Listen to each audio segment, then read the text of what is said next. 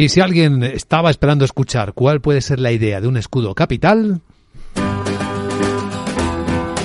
pues aquí está, José María. Me ha gustado eso del escudo capital. pues el escudo capital de hoy es un producto de, una boutique francesa, la Financier de la Echiquier, que es el producto Echiquier QME. Este producto ya lo trajimos en una ocasión hace ya mucho tiempo. Es un fondo de inversión que eh, se gestiona de forma cuantitativa. Es un producto que opera sobre la renta variable, opera sobre tipos de interés, hace también gestión sobre divisas y también sobre materias primas. Y se puede poner largo, es decir, comprado, o se puede poner vendido, es decir, se puede poner corto.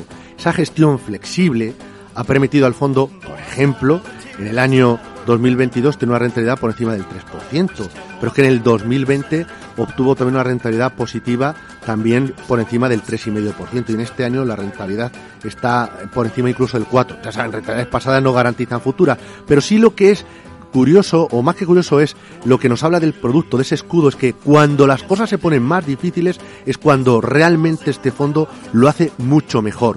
¿Qué contexto tenemos a corto plazo? Dificultad, poca visibilidad. Pues ante la poca visibilidad, aparte de encender las luces, hay que poner escudos. Y un escudo puede ser el de Chiquier, en este caso QME. Es decir, no esperar grandes rentabilidades, serán limitadas, pero sí esperar que a uno le proteja en momentos de turbulencia. Ahora toca proteger.